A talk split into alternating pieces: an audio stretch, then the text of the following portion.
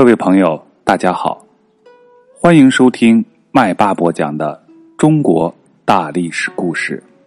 本节继续播讲南北朝时期的故事。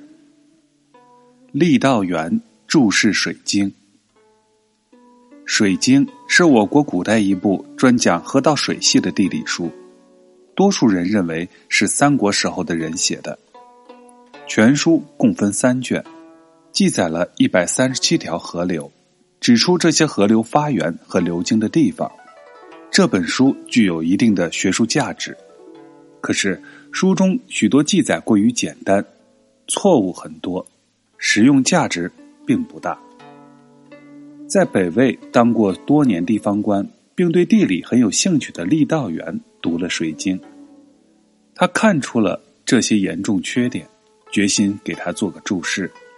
想要通过注释弄清楚每条河流的来龙去脉，以及严格变迁和其他有关的历史地理情况，郦道元决定首先根据《水经》中提到的许多名山大川进行实地考察。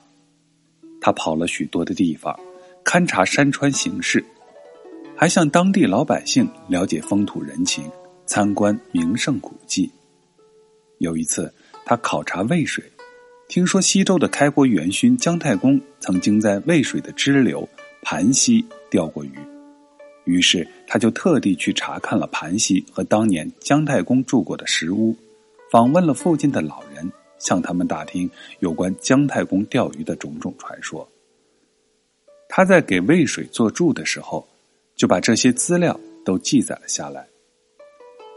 郦道元游历长安的时候。沿着飞渠走访了仓池，仓池在汉朝旧宫未央宫的西边，池中有个箭台。西汉末年的王莽曾经从宫里逃到这里，躲避绿林军的追击。有个名字叫做杜吴的屠夫，提着宰猪用的刀冲上了箭台，砍下了王莽的脑袋，结束了他的统治。郦道元把这段历史。也写进了渭水的注文里。郦道元就是这样跋山涉水、追根溯源、寻访古迹，记录民间的传说，把我们祖国辽阔疆域内的大小河流一一加以介绍。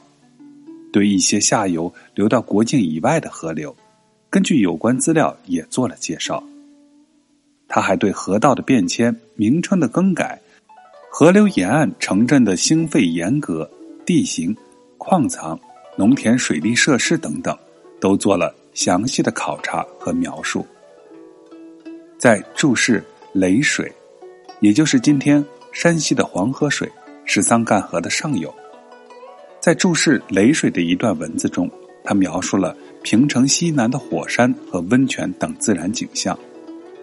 现在这个地区的火山早已熄灭。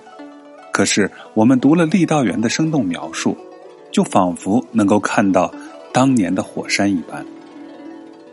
郦道元除了对《水经》记载的河流做了详细的注释外，对没有提到的河流也加以补充。《水经注》一共记载了一千两百五十二条河流，比原书扩大了近十倍，文字增加了二十倍。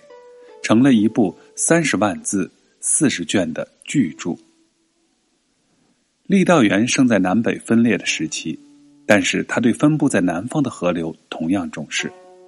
他不仅热爱自己的故乡黄河流域，也是非常喜欢长江流域。《水经注》对长江三峡有过这样的一段描述：自三峡七百里中，两岸连山，略无阙处。重岩叠嶂，隐蔽天日。自非庭午夜分，不见昔日。冬春之时，则素团绿潭，回清倒影。绝眼多生怪柏，悬泉瀑布，飞树其间。青容俊茂，良多趣味。每至晴初霜淡，林寒见笑，常有高原长啸。蜀隐凄异，空谷传响，哀转久绝。故渔者歌曰：“巴东三峡巫峡长，猿鸣三声泪沾裳。这是一幅多么美妙动人的画面啊！长江三峡壮美奇特的景色展现在了读者眼前。祖国的锦绣河山强烈的吸引着郦道元，使他写出了这么精彩的文章。今天读了这样的好文章，还是让人忍不住拍案叫绝。郦道元能够写出这样好的文章，绝不是偶然的。还在少年时代，他就跟随父亲旅居山东，经常和朋友到巨阳水、滋水漫游，欣赏山泉瀑布，访问名胜古迹，观察地理形势。后来他做了官，又到过河北、山西、河南、陕西、内蒙古、江苏、安徽、湖北等地，有机会游历了各地的名山大川，考察过当地的地理形势，为。水晶柱打下了坚实的基础。郦道元还喜欢读书，喜欢向前人学习。他在《水晶柱》中引用了四百三十七种书籍和资料，可见他从前人那里也是吸取了多么丰富的营养。